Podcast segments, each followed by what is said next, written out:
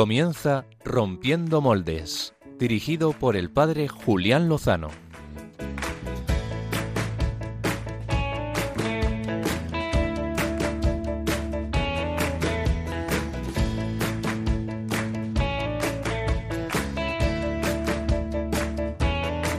Déjame entrar donde estén tus sueños, donde tus anhelos se ponen al sol. Déjame estar donde tantas veces piensas que no puedes, tal vez pueda yo. Déjame que sea yo tu fortaleza. Déjame vivir allí donde brota todo, donde nace todo, justo en la raíz. Donde el corazón empezó a latir, donde el corazón... El corazón latiendo es donde habitan pues la lucha de los buenos deseos, sentimientos, la búsqueda de Dios, la búsqueda del bien, de la verdad, de la belleza y también donde anidan esos eh, pues tentaciones que escuchábamos hoy en el Evangelio, la mentira del diablo, un deseo de plenitud que habita en nosotros y que tantas veces intentamos saciar satisfaciendo nuestros deseos, buscando la fama y el reconocimiento o atesorando bienes y poderes, las tres tentaciones que escuchábamos en el Evangelio en este primer domingo de Cuaresma. Hoy queremos hablar de alguien que probó otro camino de felicidad eh, muy distinto al de las tentaciones. Lo probó y lo alcanzó.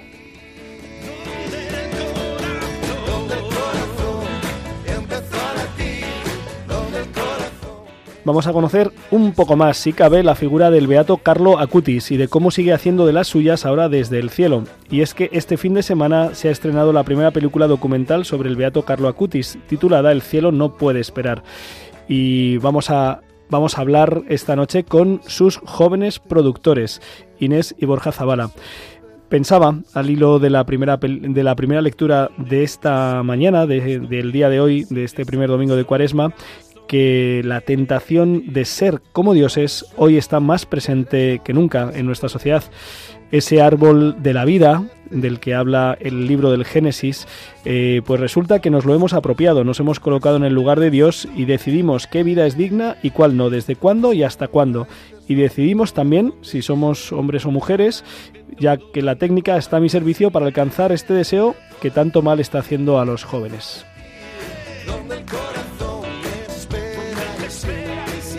También está el árbol del bien y del mal. Somos nosotros los que decidimos qué es el bien y qué es el mal. Lo denominamos exactamente al contrario de lo que es, por cierto, incluso más perverso todavía.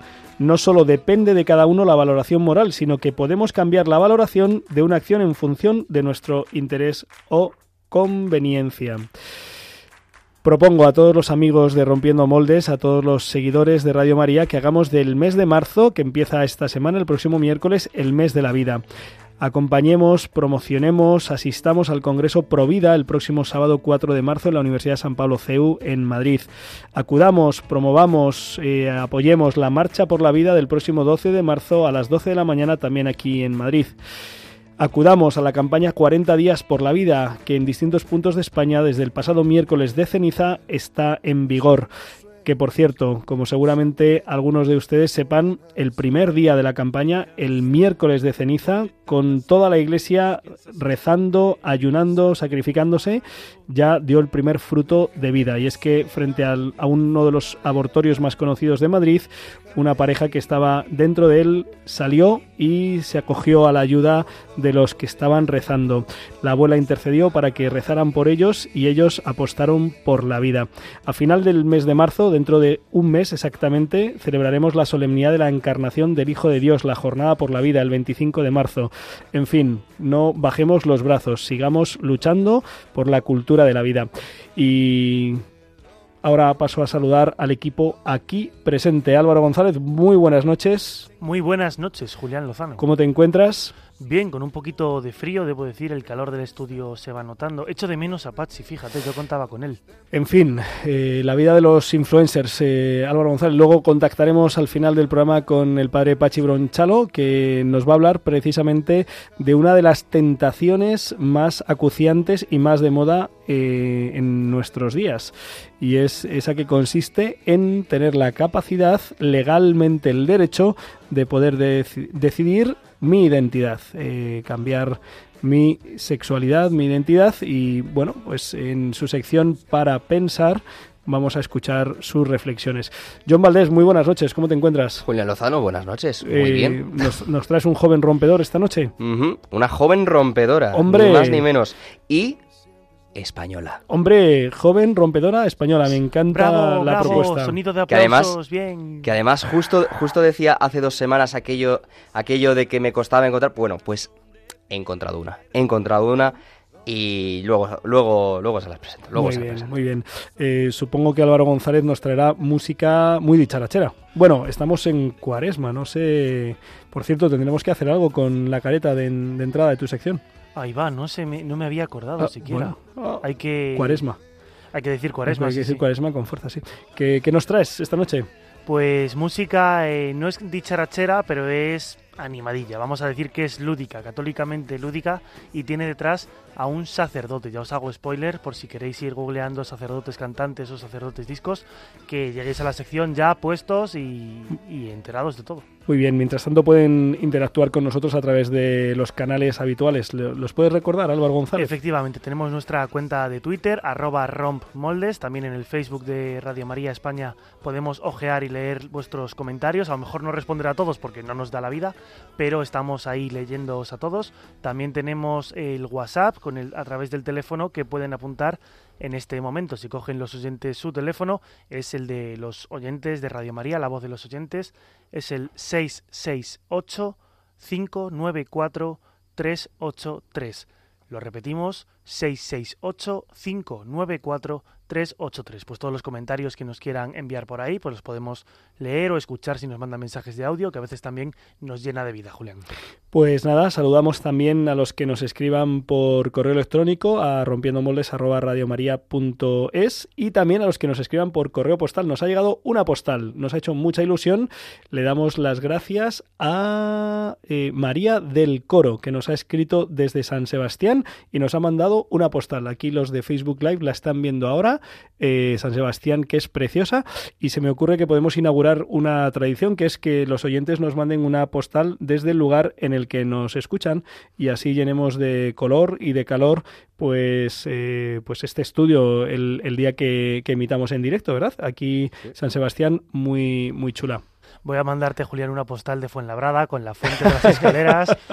Vamos. De hecho, se me ocurre. Paseo Lanceros número 2, 28024, Madrid. De ¿Qué- hecho, se me ocurre que podríamos poner la postal a los pies de la Virgen Ajá. para poner a esa persona también. Precisamente a la intercesión. Vale, tenemos que buscar el No, sistema. Encima, encima de la. del- Apoyada, Julián, apoyada en, en la madera Apoyada. aislante, a lo mejor. Ah, Esa es. Bueno, ahí Julián Ay. hace... Se cae, se cae, se cae. Ah, bueno, ahora tenemos la cabecera, Bien, bien, Julián, para vamos, para vamos. Casi se cae San Sebastián, pero no, ahí, ahí está. Y por Aguantando. cierto, hemos, hemos hablado de, de la cuenta de Rompiendo Moldes y seguramente eh, John Valdés va a empezar a hacerse cargo de esa cuenta más eh, a diario para que superemos, a ver si pronto superamos los 1500 seguidores y subiendo. Se hará lo que se pueda. Le, le vamos a dar un plazo a John Valdés. Estamos en, en febrero, 26 de febrero. Para el próximo programa tendríamos que estar en 1500, ¿no? Porque estamos cerca, ¿no? Mm, Estamos en 1406, si no me equivoco. Venga, 94 seguidores en las próximas dos semanas, John Valdés. Acepto el reto. Muy bien.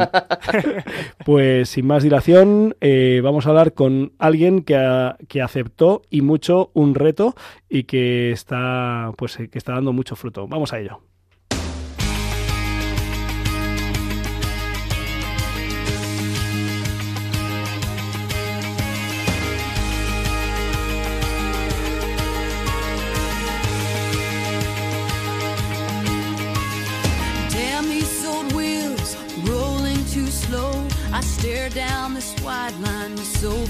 Go.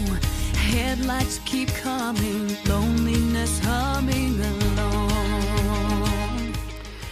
El beato Carlo Acutis ha pasado a formar parte casi casi de nuestra familia. Me refiero a que en muy poco tiempo este joven, nacido en 1991 y fallecido en 2006 con tan solo 15 años, ha entrado en nuestras vidas. En la de la Iglesia de un modo solemne con su beatificación el pasado 10 de octubre del año 2020 en la ciudad de Asís. Y en la de millones de cristianos al conocer su breve pero intensa biografía. Por este motivo, entre otros, este fin de semana se ha estrenado en más de 60 cines en España la película documental El cielo no puede esperar, dirigida por José María Zavala, en su quinta cinta cinematográfica. Él, amigo de esta casa y de este programa, donde hemos podido conversar en varias ocasiones. Hoy eh, tenemos al otro lado del hilo telefónico, tal vez a los que hayan sido los productores de cine más jóvenes, al menos que recordemos nosotros. Se trata de Inés y Borja Zavala, que cuentan con 21 y 22 años respectivamente. Muy buenas noches, eh, queridos amigos de Rompiendo Moldes, ¿cómo estáis? Buenas noches, un placer estar aquí hoy. Muy buenas noches, un placer. Gracias por atendernos en un fin de semana que seguro que ha sido una locura, ¿no? Porque se estrenaba este viernes la, la película documental y sabemos que estáis eh, pues llevándola a un lado y a otro, acompañando también a la madre del mismo Carlo Acutis que ha venido a, a acompañaros. ¿Cómo, ¿Cómo ha sido este fin de semana? Muy intenso, ¿verdad? Bueno, está siendo una pasada, es decir, eh, ver cómo, cómo la, tantos corazones se transforman, ¿no? Al ver la película de de Carla Cutis es, es la verdad que para nosotros gratificante, después de tanto esfuerzo, además de, de más de dos años, ¿no? Con esta película, El cielo no puede esperar que hemos estado, pues lleno de obstáculos, de dificultades, ¿no? Pero que al final, eh, gracias a Dios, ha podido ver la luz, ¿no? Y, y ver cómo eso, cómo, cómo está saliendo la gente transformada, pues eh, la verdad que es gratificante y para nosotros es también, pues un regalo. Eh, ¿Cómo se os ocurre meteros en la aventura o en la locura de producir este, este documental? ¿Cómo surge este proyecto? Pues bueno, surge a través de la beatificación de Carla Cutis el 10 de octubre de 2020. Estábamos en familia viendo la beatificación y, y bueno, pues a mí me empezaron a llegar un montón de WhatsApps de, por grupos de jóvenes que si la vida de Carla Cutis, que si el vídeo donde predijo su muerte y, y nos impactó muchísimo su vida y sobre todo el impacto que tenía entre los jóvenes. Entonces, bueno, pues empezamos a, a rondar la idea de, de, hacer una película de Carlo. Al principio fue un poco locura porque, claro, teníamos que contactar con la familia y, y nos costó bastante, uh -huh. pero bueno, lo dejamos en manos de Dios y, y poco a poco salió todo adelante hasta, hasta el 24 de febrero que se ha estrenado la película ya. Eh, ha sido una aventura eh, que parte de, de, la figura de este, este joven eh, contemporáneo nuestro. hemos, hemos vivido, hemos compartido mismos años de vida.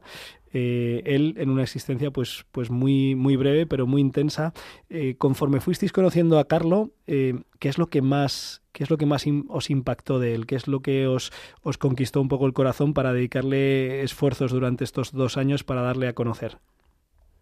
Bueno, la vida de Carlo, como dice su propia madre, es, al final un ejemplo de sencillez, ¿no? Eh, pero que, que, en medio, pues eso, de, de, la cotidianidad y de cómo vivía de una manera natural cada uno de sus los aspectos de su vida, ¿no? Con sus amigos, con su familia, pues sí que encontramos, eh, a mí lo que me llama personalmente la atención es, es esa, esa paz, ¿no? Que, que él eh, tiene a la hora de afrontar la muerte.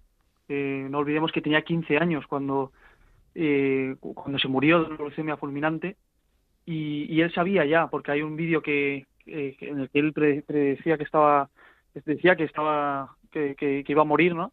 Lo decía él mismo. Y, y, con qué paz, ¿no? Como entre comillas, bueno, eh, riéndose entre comillas de la muerte, ¿no? Porque al final la muerte no es más al final que una puerta, ¿no? Para algo, algo más grande.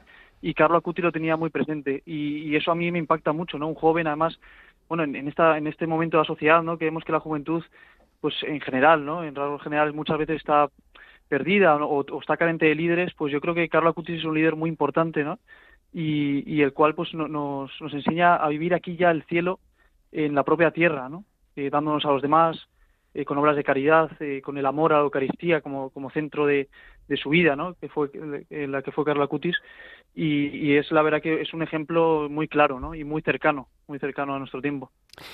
Durante estos dos años de producción y de, de realización de este proyecto, eh, seguro que habéis descubierto cosas que no, que no sabíais de, de Carlo y que tal vez eh, pues muchos de nosotros desconozcamos.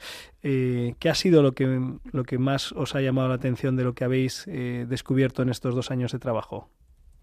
Bueno, pues sí que es verdad que han sido dos años de trabajo, investigando y, y la verdad que a mí lo que más me ha llamado la atención es que Carlo al final eh, en su vida diaria era, era sencillo, vivía la santidad de forma cotidiana en las pequeñas cosas de cada día y lo ofrecía al Señor en obras de caridad, con sus compañeros en clase y, mm, muchas veces pensamos que los santos tienen algo extraordinario que nosotros no podemos alcanzar y eso, eso no es así. Nosotros todos estamos llamando, llamados a la santidad y, y, todos podemos conseguir esa santidad si le decimos que sí al Señor, ¿no? Entonces, eh, sí que es verdad que al principio eh, a mí personalmente me impactó que Carlos, bueno, pues se grabara con ese vídeo de, como ha dicho Borja, estoy destinado a morir. Y, mm, y eso es lo que me entró de primeras. Pero luego te das cuenta de que Carlos no es, eh, no es algo, eh, no solamente se queda en predijo su muerte, no. Se queda en que vivió en su vida con los ojos centrados en, Dios, que al final es el más importante, y, y en la sencillez, que me impactó mucho eso, pues es la sencillez, que muchas veces la dejamos de lado, ¿no? La humildad, pero es lo que te lleva a la santidad. Pues la verdad es que estoy seguro de que hay muchos de nuestros amigos, eh, seguidores que nos están escuchando ahora mismo, que, que conocen ya bastante de, del joven Carlo Acutis y mm, otros quizá pues eh, estén por descubrirlo, la vida de este, de este chico que creció en, en Milán, que, que, iba al colegio, que hacía deporte, que le encantaban las nuevas tecnologías eh, y además se le daban muy bien y que él mismo pues eh, las utilizó para, para, evangelizar a través de unas eh, exposiciones imponentes sobre los milagros eucarísticos, sobre la Virgen María y otros contenidos y que como estamos escuchando pues eh, predijo apenas un mes antes con 15 años predijo su muerte, él dijo que estaba destinado a morir y así fue pues un 12 de octubre del 2006 de, un, de una leucemia fulminante, como dicen los que fueron testigos de, de, ese desenlace, pues viviéndolo de una manera eh, asombrosamente eh, serena y confiada. Y, y lo, lo, fuerte, o añadiendo a, a, esto que, que ya es impactante, es que después, mm, desde, desde el cielo, ha seguido pues ayudando, derramando gracias, intercediendo. Eh, sabemos, la Iglesia lo ha declarado solemnemente, que es, está, está en la presencia del Señor, es, es, beato. Y esto es lo que aparece también en, la película documental. Aparecen distintos testimonios de personas que han sido pues ayudadas por su intercesión, también por su ejemplo. No sé, de, de los distintos testimonios que aparecen en, en el documental, eh, ¿cuál es el que, con cuál os quedáis cada uno de vosotros? A ver, contadme. Bueno, yo sin hacer mucho spoiler, ¿no? De la sí. película, pero, pero a ver, el, el, conjunto de la película yo creo que los testimonios son cada uno de ellos enseña una cosa, ¿no? Diferente y a medida que lo ves varias veces la película, eh, yo personalmente pues pues sí que he sacado distintas conclusiones, ¿no? De cada testimonio, pero a mí sin duda uno de los que más me llama atención es el de Walter, un chico que, que estaba metido en la pornografía y tal y, y bueno pues eh, una transformación atroz, ¿no? Pues, tuvo a través de Carla Cutis y lo, ahí lo dejo, es decir, hay uh -huh. que ver la película porque lógicamente pues pues él lo cuenta, relata mucho más profundamente, ¿no? Uh -huh. y, y como usted decía, ¿no, padre? Es decir, eh, al final eh, está haciendo muchos milagros Carla Cutis y lo estamos lo estamos presenciando, ¿no? Nosotros mismos también eh, alrededor nuestro, cómo, cómo la gente está encomendando a él, ¿no? Como de tantos grupos de, de jóvenes, que eso es una maravilla, ¿no? Para, para estos tiempos también, donde la fe pues a veces está un poco eh, pues que hay que resurgirla, ¿no? Pues la verdad que, que es gratificante y esperemos además que, que esta película, El cielo no puede esperar, pues sea también un medio para impulsar la, la canonización, el proceso de canonización, que, que ahí está y que ya se están investigando milagros, uh -huh. ¿eh? y, y, la verdad que, bueno, pues pues el Carlos Acutis ya se puede decir que es santo en el sentido de que está en el cielo, ¿no? Entonces sí. yo animo también a todos los que nos están escuchando a que se encomienden a él eh, que los problemas que tengan, porque nadie se lleva sufrimiento, pues, pues lo dejen en sus manos, ¿no? Que, que la verdad que es, un chico que nosotros lo, hemos presenciado, ¿no? Nosotros mismos haciendo la película, pues en esas dificultades técnicas, eh, económicas, de todo tipo, ¿no? Pues él siempre ha estado ahí cuando nos hemos encomendado a él, eh, Dios al final, ¿no? Es el que está ahí siempre, pues a través de Carla Cutis en este caso, eh, siempre, siempre, nunca nos deja. Y a ti, Inés, de, de los testimonios que aparecen en el documental, ¿con cuál te quedas? Pues, a ver, en general a mí me gustan todos, o sea, cojo eh, cada, cojo algo de cada, cada testimonio, pero sí que es verdad que me, me llama mucho la atención el trabajo de Olga, perdón, el trabajo de Olga, que es la que está llevando la exposición de milagros eucarísticos eh, por toda España. Y, y, me parece muy fuerte porque es un, o sea, nosotros lo hemos experimentado ahora con la película, el ir a varias ciudades y acompañar a Antonia, la madre de Carla Cutis, a los cines y estar ahí al pie del cañón me parece que, que Olga, al llevar la, la exposición de milagros eucarísticos a todas, todas las ciudades de España donde le pidan, que por cierto la podéis pedir también vosotros, que Olga seguro que está encantada de llevarla, y, y es el gran trabajo que hizo Carla Cuti durante su vida, ¿no? Hacer una página web de milagros eucarísticos de más de 20 países, que con 15 años es que eso es una pasada. Olga Domínguez, eh, la promotora de, de Expo Carlo, eh, pues es una buena amiga de, esta casa y también de este programa donde, donde estuvo hace, hace unos meses, hace cuando empezó con, esta exposición. Eh, también José Luis, uno de los, de los hombres que da testimonio en, la, en, el documental sobre cómo intercedió Carlo Acutis eh, con él en, en, medio de su enfermedad, de su, de su ingreso gravísimo por el, por el COVID y, muchos otros, y muchos otros. Eh, una de las jóvenes de, del grupo Juan Pablo II de, de la parroquia de Cienpozuelos, Victoria, me decía que os preguntara cómo ha, cómo ha sido eso de trabajar con vuestro padre, que si ha sido fácil, me decía. qué bueno, qué bueno, Pues, pues sí, la, la verdad que, a ver, fácil es al final es, es, el trabajar en familia pues es una es un tesoro no y, y, muchas veces no valoramos pero nosotros vamos yo el primero pero la verdad que, que es una satisfacción no ver cómo bueno tu padre te va guiando no en, en este proceso vas aprendiendo cosas de él también lógicamente pues hay hay momentos de tensión no y como en todos al final todo el mundo no pero pero bueno eh, al final eh, el, el, el, rezar juntos, ¿no? La familia que, que reza unida permanece unida, ¿no? Y uh -huh. eso es lo que lo que nosotros hacemos, ¿no? Pues rezamos el rosario, intentamos hacerlo eh, todos juntos eh, cada día, asistir a misa, los sacramentos son muy importantes para eso y, y bueno, pues el, el trabajar con, con, mi familia, yo personalmente, pues, pues la verdad que, que, me siento un privilegiado, sí, sí. Inés también. Eh, bueno, para mí trabajar en familia, lo que ha dicho Borja, ¿no? es un regalazo porque al final eh, te juntas, eh, sí que es momentos que hay tensión, eh, bueno, al final pues la convivencia y el trabajo eh, cansa mucho, pero es un regalo, es un regalo porque Dios nos ha dado la oportunidad de evangelizar en familia y eso no, no lo tiene todo el mundo, hay que valorarlo, tirar para adelante y, y esforzarse cada día más y también pues eh, dejarse guiar por Dios, que al final si Él nos ha dado este regalo de poder trabajar en familia, pues, pues es por algo. Y, y bueno, pues eh, sí, dificultades hay siempre, en todas las familias hay rifirrafes, ¿no? Uh -huh. Pero, eh, pero esto es una bendición, sin duda. Eh, quizá los oyentes conozcan eh, la historia de, José María Zavala y de su mujer Paloma Fernández. Eh, aquí en Radio María, pues se ha compartido ese testimonio de, de, conversión fuerte, fuerte. José María era un periodista prestigioso, renombrado, eh, redactor en, en, el diario El Mundo, cuando además el diario El Mundo era uno de los de los punteros, lo sigue siendo, pero uno de los punteros de la prensa española. Y bueno, y viviendo en una situación pues no de cercanía precisamente a la vida sacramental, pues entra en sus vidas eh, el Padre Pío, San Pío de Pietrelcina y, y, tienen una conversión eh, pues, pues tremenda, ¿verdad? Y, y, fascinante, que no solo les, les trae al seno de la Iglesia, sino que además les hace ser eh, pues evangelizadores desde, desde aquel momento y bueno, pues en los últimos años, en concreto a través de, del mundo audiovisual, con, con películas documentales pues de, de, de, evangelización de primera línea sobre la figura de San Pío de Petrechina, la Madre Teresa de Calcuta, San Juan Pablo II. Y os quería preguntar, vosotros, yo creo que erais muy jovencitos, muy pequeñitos cuando esto sucedió. No sé cómo lo vivisteis y cómo habéis vivido después pues esta, esta conversión tan fuerte de vuestros padres. Bueno, esto es la conversión, como usted dice, de, de mi padre pues fue tumbativa, ¿no? En 2009 se convirtió y bueno, al final la conversión es de todos los días, ¿no? Él lo mismo lo dice y, bueno, todos al final tenemos que cada día es, es un reto, ¿no? Y, seguir creciendo.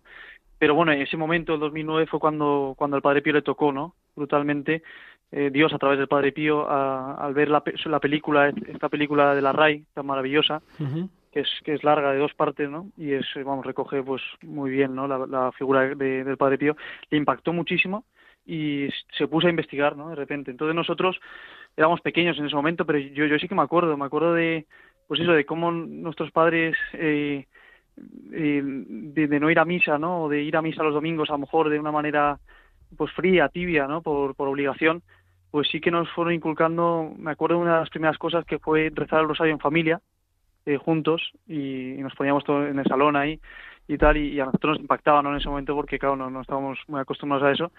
Pero pero bueno es, es, una experiencia que al final viéndola con la perspectiva del tiempo pues pues ah, nos ha tocado también porque y, nos sentimos privilegiados porque porque bueno el, el, tesoro de la, la, fe es un tesoro no y es un regalo que, que todos podemos descubrir no eh, cada uno tiene sus tiempos eso es verdad pero que, que es importante también evangelizar a esas personas que, que a lo mejor no han tenido la oportunidad de, de que nadie les hable ¿no? de, de Dios y tal. Y, y, en ese sentido pues pues nosotros la verdad que, que bueno a raíz de esa conversión de nuestros padres pues ya fuimos ya, eh, íbamos a misa ya y, y, nos inculcaban pues eso la fe no eh, ese amor a Dios ese amor también a los demás no y, y luego pues eh, toda la labor que, que, que, hacía mi padre pues en ese momento y sigue haciendo con los libros no que, que escribe y ahora con las películas, pues eh, en esta última etapa más de, del cine audiovisual, como usted dice, que nos hemos metido, pues sí que lo estamos viendo ya mucho más, más presente. Todo eso que, que, que bueno, que, que, nos iban inculcando, pues ahora sí que lo estamos viendo florecer, ¿no? Y sobre todo en los que tenemos alrededor nuestro, ¿no? Personas que, que todos al final eh, estamos rodeados de, de, gente que está pasándolo mal, ¿no? y, y, que podemos ser instrumentos. Entonces, bueno, pues, pues la verdad que, que eso es, es un camino. Y al final es la conversión, como digo, es de todos los días y, no podemos conformarnos, hay que seguir, eh, pues eso, creciendo en la fe y, no estancarnos, ¿no?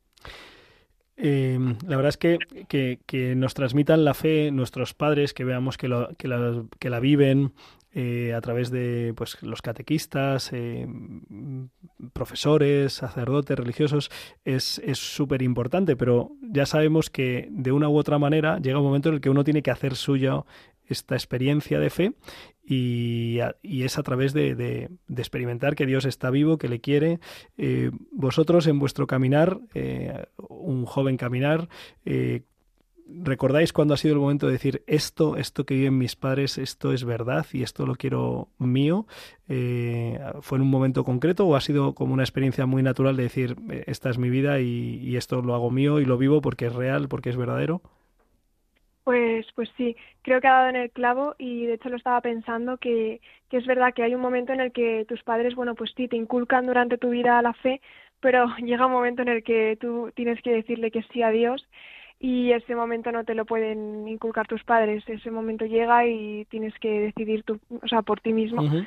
A mí personalmente eh, no, no podría definir un momento exacto en el que diga, vale, esta fecha o este momento concreto ¿Sí? cambió mi vida, pero sí que es verdad que a lo largo del tiempo, eh, a lo largo que he ido cumpliendo años, pues me he dado cuenta de que realmente Dios está presente en mi vida, eh, en nuestras vidas como familia, ¿no?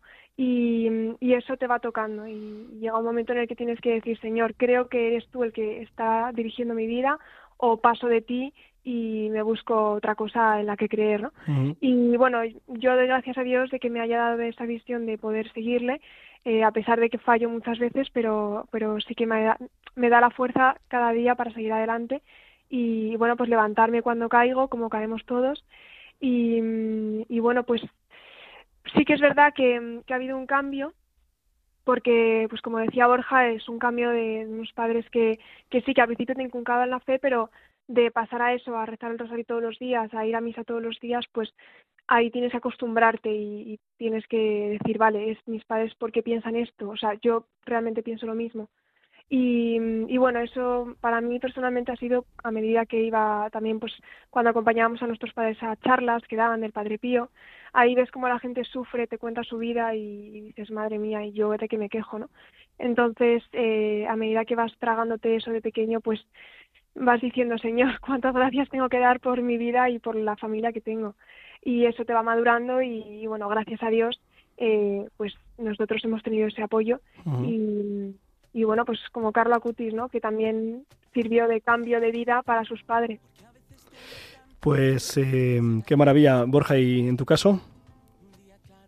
Bueno, en mi caso la verdad que, que yo, yo diría que la figura del Padre Pío es, es un referente, ¿no? Lógicamente porque fue como el, el personaje, ¿no? El santo que cambió a mis padres la vida, pero, pero ya, ya madurando, ¿no? Y, y tal, y viendo en perspectiva, pues eh, un santo, ¿no? Es decir, el Padre Pío, una persona que se fió de Dios, eh, a, a, pesar de esos carismas que tenía, pero que lo importante es quedarse con esa con esa sencillez que tenía el Padre Pío, ¿no? De, eh, de, de vivir lo cotidiano al final, ¿no? De vivir eh, pues entregado a los demás en el sufrimiento, el sentido del sufrimiento, porque todos tenemos sufrimientos en mayor o menor medida, ¿no?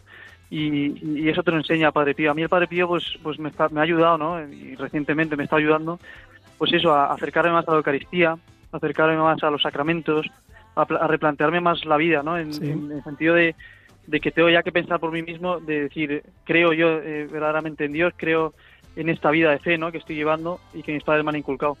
Y, y ahora, pues sin duda también Carlo Acutis es, es un intercesor de lujo, ¿no? Y, y para mí también me está ayudando mucho, ¿no?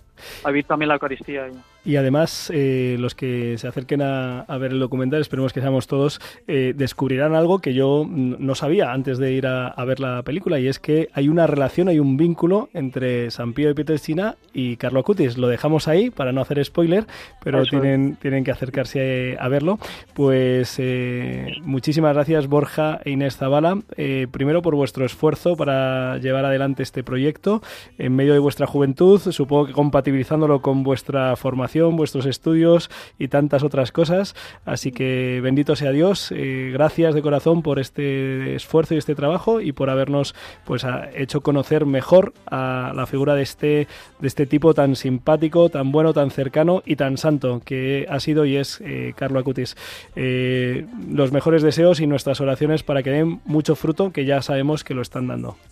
Para la gloria de Dios, Padre, muchas gracias a usted y a todo el equipo de Radio María. Muchas gracias, Padre. Un abrazo muy Gracias siempre. Un abrazo muy fuerte porque el cielo no puede esperar. Exacto. Usted no puede esperar.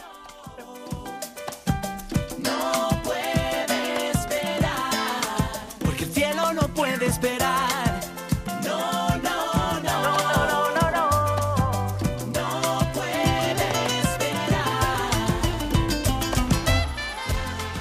Este tema, El cielo no puede esperar, que forma parte de la banda sonora de la película documental y que tiene ya más de 600.000 reproducciones en, YouTube y que verdaderamente es una canción muy marchosa, muy animada y que nos invita a, mm, hacer todo lo posible para que el cielo no, espere, no nos espere a nosotros, vayamos a buscarlo. Y esto es lo que hicieron los jóvenes rompedores. Vamos a escuchar al que nos trae esta semana John Valdés.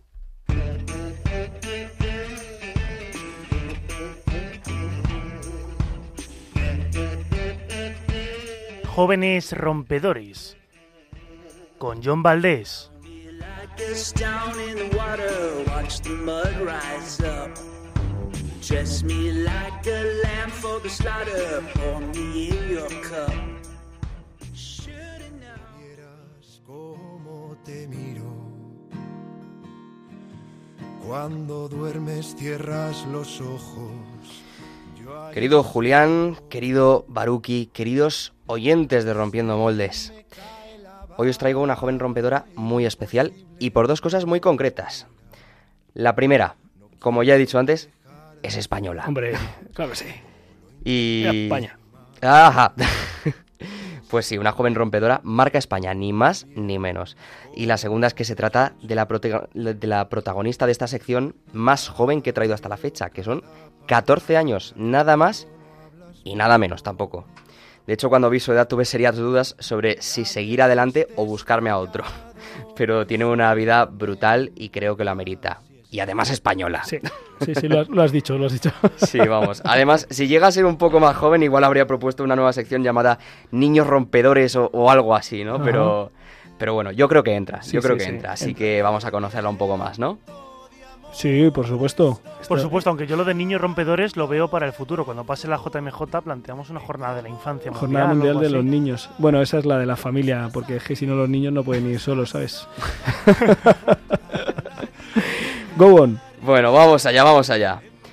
Alexia González Barros es nuestra protagonista de hoy. Nació en Madrid el 7 de marzo de 1971, siendo la pequeña en una familia católica de siete hijos.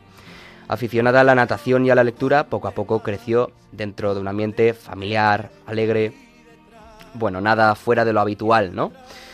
Una niña normal, con una vida normal, en un colegio de las Teresianas, con amigos seguramente normales, aunque cosillas de niño cada uno, ¿no? Pero bueno, eso es ya cada, cada cual, ¿no? Pero, en fin, lo típico podríamos decir, ¿no? También le gustaba mucho el mundo de la música y de la cultura. Y lo mejor de todo es que dentro de su normalidad ella era muy cercana al Señor. Siempre sacaba algo de tiempo para rezar, para ir a misa, confesarse y crecer en su vida espiritual. Entendía muy bien eso de ser amiga de Jesús. Su adolescencia fue algo más breve, como ya hemos dicho, y si bien fue muy breve, no dejó de ser intensa y hasta ejemplar. A los 13 años, Alexia comenzó a sentir un pequeño dolor en las, en las cervicales, en la columna vertebral. Pero entonces se descubrió que ese pequeño dolor era un tumor maligno, un sarcoma de Ewing, que la dejó paralítica. Los siguientes 10 meses serían de cuatro operaciones, aparatos ortopédicos para nada cómodos y un tratamiento oncológico muy agresivo. Nada de esto la salvaría finalmente, al menos corporalmente. ¿Y por qué digo, y por qué digo esto? Porque ella tenía claro de dónde le tenía que venir la salvación, la verdadera salvación, esa que es con mayúsculas. Y seguramente este fue el motivo por el que, lejos de perder el ánimo y, amargarse, siguió sonriendo y agradeciendo cada pequeño acto. De hecho, después de comulgar, cada día rezaba en su acción de gracias por quienes rezaban por ella y por quienes la ayudaban en algo, por simple que fuera. Alexia era consciente de que iba a morir, así que no fue una sorpresa para ella cuando recibió la unción de enfermos y el viático. Más bien ella lo deseaba y quería asociarse a Jesús en su dolor, dándole su sentido salvífico y ofreciéndolo todos los días por el Papa, la Iglesia y las personas que llevaba en su corazón. El 5 de diciembre de 1985, Alexia le dijo a su madre, Mamá, dile a Jesús que le quiero. Dos horas después, y tras diez meses de enfermedad y dolor ofrecidos, se lo pudo decir ella misma a su llegada al paraíso.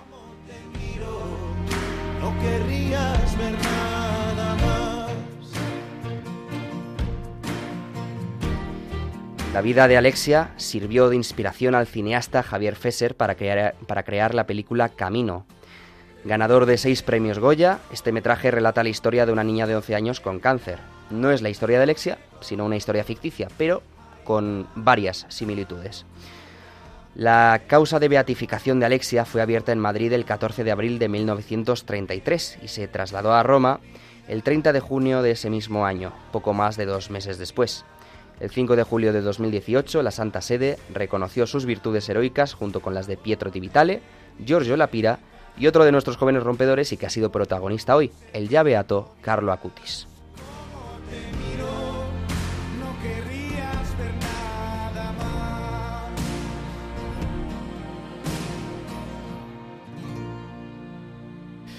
Pues eh, muchísimas gracias, John Valdés, por traernos la, vida de, Alexia. Eh, solo para los oyentes, por si a lo mejor puede haber alguna, algún equívoco, eh, lamentablemente la, la, película, la película de Camino, que tiene efectivamente una inspiración en la vida de Alexia, desgraciadamente se nota que es de una persona que está hecha por una persona que no, que no tiene fe, así que no, no fue capaz de captar el modo en el que esta joven vivió la enfermedad, cómo ofrecía sacrificios, los sufrimientos, sino que aparece pues bastante desfigurado toda esta dimensión de, de ofrecer, del ofrecimiento, de la unión con la, con la pasión de Cristo en la cruz, eh, unirse a Él, no, no por buscar el dolor, sino ese dolor y ese sufrimiento que tiene la vida, que lo sabemos, pues unido eh, a la pasión del Señor, ¿no? Eh, el buen pastor que camina con nosotros incluso en las cañadas oscuras. Y eh, también nos acompaña, y mucho, desde casi el principio de este, de este programa, eh, la sección de biorritmos eh, que nos la trae Álvaro González. Cuaresma. Biorritmos con Álvaro González. Singing Cuaresma, Amen.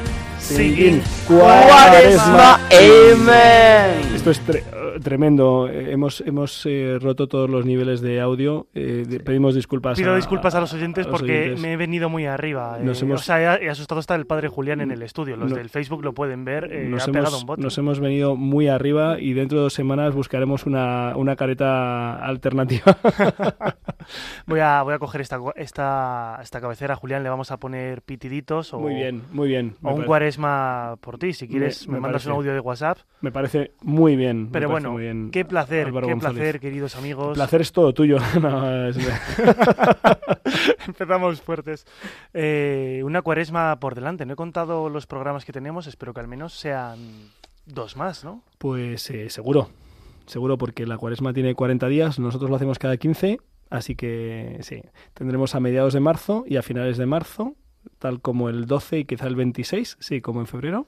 Y luego ya, ya, ya será el domingo de resurrección, lo mismo. Pues programa por todo lo alto, ¿no? Por todo lo alto, sí, sí, sí. Claro Nunca que sí. mejor dicho. Sí, sí, sí. Ay, pero yo, queridos amigos, hoy traía una pregunta absurda Sí. eh, para vosotros. Lo que pasa es que me falta Pachi Bronchalo. Yo espero que me esté escuchando desde su casa con Sí. su transistor antes de entrar con nosotros. Y es que Sí. antes venía conduciendo eh, pues, por el sur de Madrid, he Sí. pasado por Villamanta, Las periferias. he visto un cartel que ponía Villamantilla, que debía estar allí al lado. Villamante y, Villamantilla embargo, están muy cerca, sí. He pensado en Valdemoro, pero que Valdemorillo no está al lado. Tú que eres del arciprestazgo, Julián, a ver si me lo puedes explicar. está, está lejos, está lejos uno de otro y, y no, no quiero meterme en, en, ¿cómo se llama? en camisa de once varas y no, sé la razón por la que Valdemoro está en la carretera de Andalucía y Valdemorillo está camino de la sierra madrileña. Eh, no sé si pues el Moro tiraba más para el sur y el Morillo tiraba más para... No, no lo sé, no lo sé la historia, la verdad. Seguro que la culpa la tiene Pinto y se perdió Valdemorillo entre Pinto y Valdemoro. Ent- puede ser, puede ser. eh, Le preguntaremos a Pachi luego cuando entre, a lo mejor él lo sabe. La dejamos aquí esa pregunta en el aire para perfecto, él. perfecto. Pero es, bueno. un, es un tema importante que tenemos que dilucidar esta noche. Con Pachi habría quedado más divertido. De hecho, vamos, iba, iba cargadito. por Sí, él. sí, sí, sí, seguro. Pero bueno, no vamos a negar que nuestro artista de hoy guarda varias similitudes con Pachi Bronchalo. Ajá. El primero porque es sacerdote, Sí. el segundo porque es dibujante Ojo, y el tercero ya no porque, porque cantante cre- creo que Pachi Bronchalo no es. Es youtuber. Bueno, a lo mejor el influencer podría entrar como una tercera similitud. puede ser. Igual cuela. Puede ser. Igual cuela. Yo os hablo de Juan Baena, sacerdote de la diócesis de Málaga, que hace unas semanas sacaba su primer EP, un pequeño álbum con cinco canciones que se llama Tanto Bien Recibido. Es un álbum de estos de estudio, de estilo acústico, y si os parece vamos a escuchar un primer tema que se llama Mirar con nuevos ojos, algo que nos da la luz del Evangelio, ese mirar con nuevos ojos, y que también es un buen consejo en estos primeros días de Cuaresma. Lo escuchamos, Julián.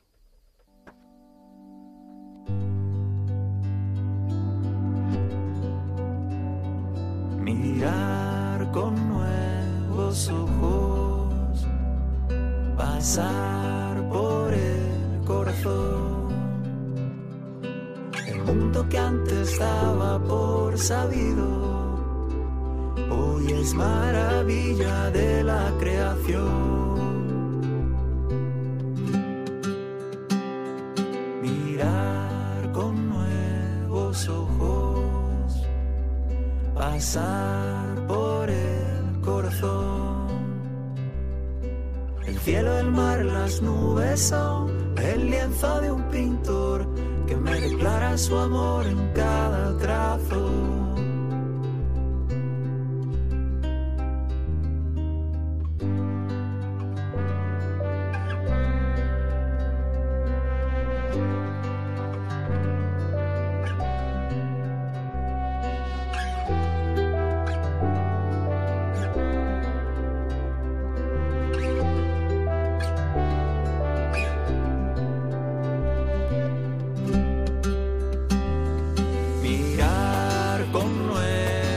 Ojos, pasar por el corazón. El mundo que antes daba por sabido, hoy es maravilla de la creación. Mirar ¿Lo conocíais, Julián? No, no tenía, no tenía el gusto. No, a mí me sonaba el nombre del, del- sacerdote, pero la verdad es que no, no conocía mucho de él, la verdad.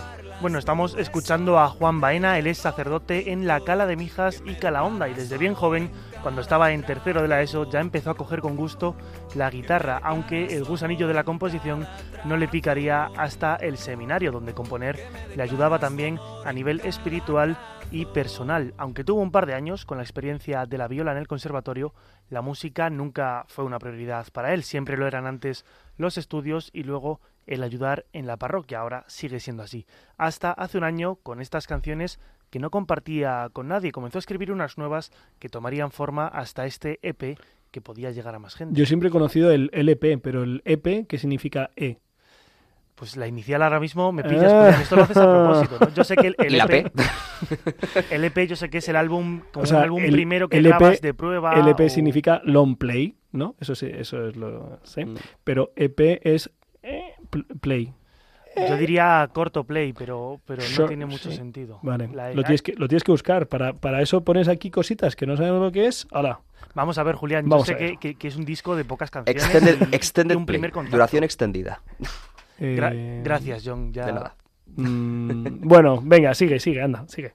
Bueno, las canciones de este EP, eso sí, eh, él consideraba que iban a ser para los amigos, pero también son para acompañar en el coche o para escuchar en, ambiente- en ambientes de buen rollo, no para liturgia. Eso sí, tiene un detalle muy bueno nuestro amigo Juan Baena y es que los beneficios del disco eh, están yendo destinados a Caritas Diocesana de Málaga para compartir, pues como un gesto de gratuidad y dar ejemplo. Es Qué decir, bueno. que cada reproducción que tengamos en YouTube o en Spotify de una de estas canciones, pues estará ayudando de alguna forma a Caritas. Vamos a escuchar, si te parece, Julián, si os parece, John, también otro de esta, otra de estas canciones. Tiene más ritmo, es más acústico y se llama Todo contigo, nada sin ti.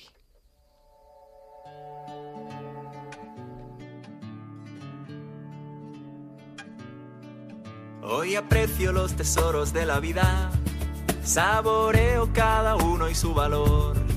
El hogar, el pan, la palabra amiga, cuántos de ellos son regalo de tu amor. Y pretendo ser honesto cuando digo que sin ello afortunado sigo siendo. Mi mayor tesoro es estar contigo y teniéndote a ti todo lo tengo. Todo lo tengo contigo, nada tengo sin ti. Todo lo tengo contigo, nada tengo sin ti.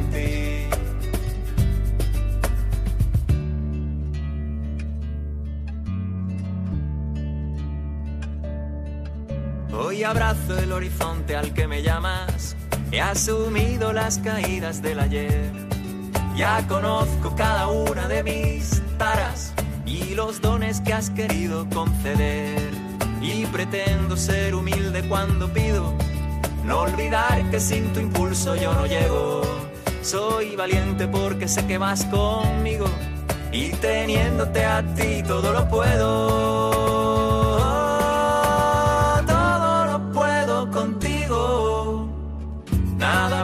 Sin ti. Muchísimas gracias Álvaro González por traernos a Juan Baena y estos temas, mirar con nuevos ojos, todo contigo, nada sin ti. Y ahora vamos a terminar el programa reflexionando con el padre Pache Broncharo.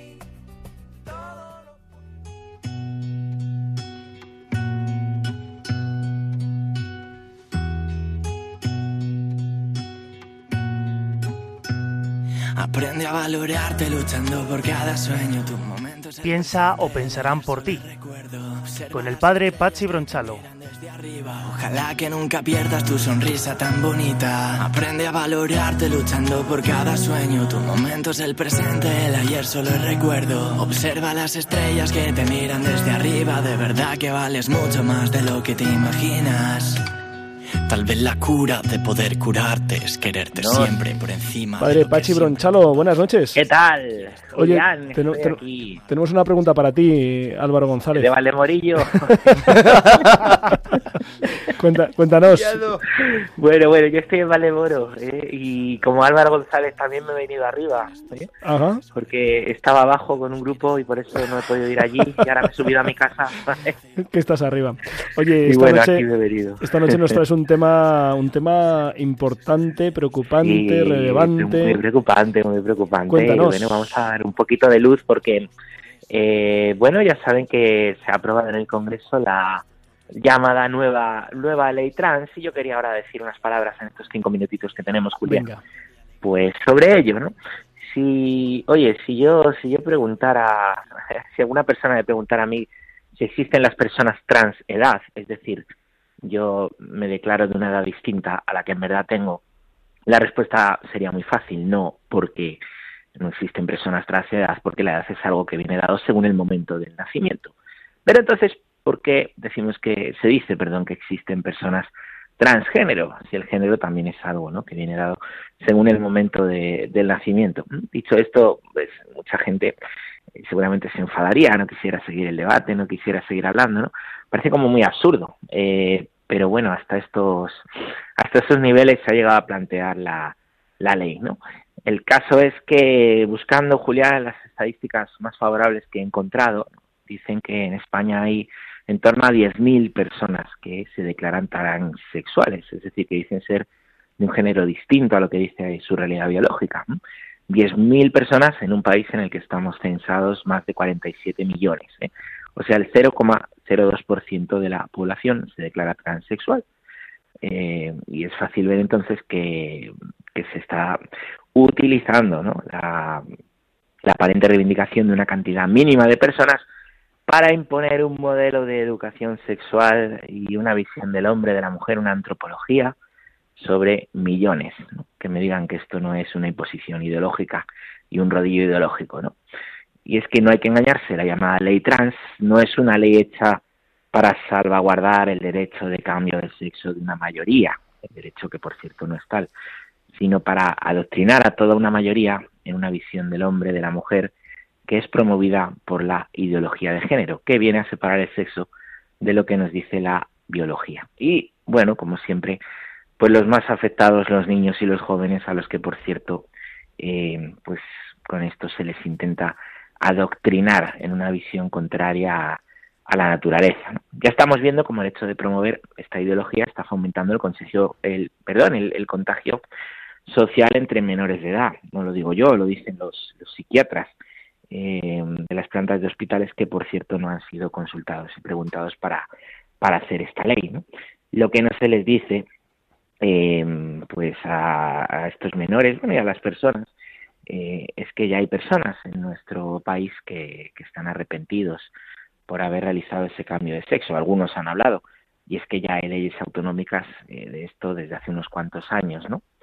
Eh, tampoco se les dice que hay países que fueron pioneros en aprobar legalmente las terapias a menores, por ejemplo Suecia, en los años 70, que ya están dando marcha atrás y estas las tremendas consecuencias que los cambios de sexo y las hormonaciones están produciendo en los chicos y las chicas menores de edad. Y bueno, mientras allí están hastiados y están de vuelta, Julián, nosotros aún parece que estamos haciendo el camino de, de ida. A mí la experiencia, imagino que como a cualquiera que vaya viviendo y viendo cómo es la vida, me ha hecho aprender que donde no hay amor, nada es gratis. ¿eh? Y debe, debajo de este aparente interés por aprobar esta ley, ¿no? yo me pregunto, ¿qué intereses hay? ¿Cuánto dinero hay? ¿Cuánto se va a sacar en material? ¿Cuánto eh, se va a sacar en, en en las intervenciones, en las medicinas que las personas que pasan por estos tratamientos tienen que tomar de por vida, ¿no? Uh -huh. Es curioso tanto hablar, Julián, de la importancia de la, de la ciencia y no hay mayor comportamiento anticientífico que, que este precisamente, ¿no? Termino diciendo que los más inocentes, una vez más, pues los jóvenes y los niños, ¿no? Que son los que más van a sufrir la irracionalidad de los adultos. Víctimas de auténticas carnicerías con las que se les promete que van a dejar de sentirse mal, esclavos de tratamientos hormonales con los que se les dice que se les va a pasar el dolor profundo emocional que verdaderamente sienten, pero luego cuando ese dolor, ese sufrimiento no se les pase, cuando sigan igual por dentro, cuando estén hechos polvo después de la operación, las pastillas, ¿quién va a estar a su lado queriéndoles incondicionalmente? ¿Quién les va a hablar de una esperanza mayor a pesar de los sufrimientos que llevan padeciendo pues toda la vida? ¿eh? Como dice el obispo Munilla, amigo de esta casa, el corazón no es de quien lo rompe, sino de quien lo repara. Y yo creo que además de hablar ahora, como iglesia, nosotros acompañando y recogiendo a estas víctimas, también estaremos ahí. Pues muchísimas gracias, Pachi Bronchalo. Seguimos eh, levantando la voz ante este tema gravísimo. Eh, no queremos terminar el programa sin que Álvaro González nos cuente brevísimamente eh, las, los mensajes que nos han mandado los oyentes. Pues quería destacar muy brevemente Julián 3. Uno es de Pura, una de nuestras más fieles oyentes. Eh, que ha visto la película de Carlo Acudis acompañada de su hija de 57 años y de su nieta de 24, eh, de 24 años. Han salido emocionadas a pesar de no ser creyentes. También quiero leer otro mensaje, el de María de Montblanc, de provincia de Tarragona, que a sus 82 años dice que lleva siendo oyente de Rompiendo Moldes desde 2012 y nos manda un collage de su patrona, eh, la Virgen de la Serra. Y también tenemos otro mensaje de Eva y Adrián, que nos escriben desde Langreo, Asturias, para dar gracias por el nacimiento de su hijo Pablo. Una vida es siempre alegría, alegría, ha sido muy rezado y deseado y con él han entendido el Dios con nosotros. Qué maravilla. Pues muchísimas gracias Álvaro González por traernos estos mensajes y también por, por, llevar el control técnico de este programa. No es fácil hacer todas las cosas que haces a la vez en este espacio. Dios te lo pague con una santa novia. Y... La tengo, la tengo. John Valdés, muchas gracias por traernos a una rompedora, Alexia, eh, conoceremos más de su vida porque merece la pena eh, conocerla y difundirla. Eh, Pachi Bronchalo, muchísimas gracias no solo por traernos estas reflexiones para hacernos pensar, sino también por hacerlo en, pues en tus redes sociales valientemente, pues con tanto acierto y con tanta valentía. Y a todos los oyentes, pues muchísimas gracias por acompañarnos. Hemos llegado hasta el final de este espacio. Les deseamos una santa e intensa cuaresma. Vamos a entrar con gran ánimo y magnanimidad eh, pues en este tiempo de gracia que nos propone la Iglesia para ser más de Dios, para ser más de los demás, para ser menos de nosotros mismos. Eh, nos vemos en dos semanas, Dios mediante, y recuerden que con el Señor seguro lo mejor está por llegar.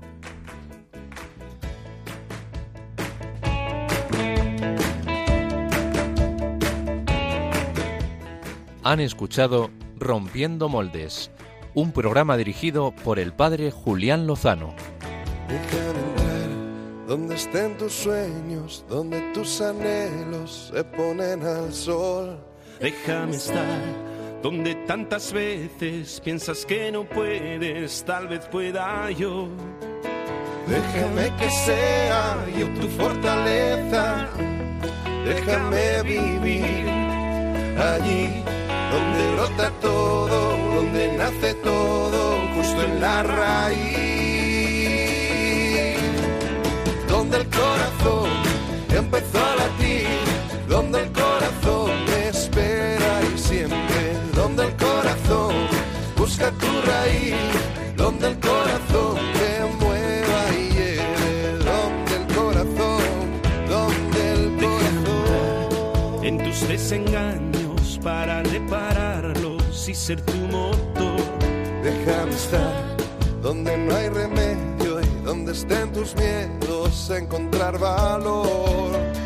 De tu confianza brota esperanza si te dejas ir allí donde brota todo, donde nace todo,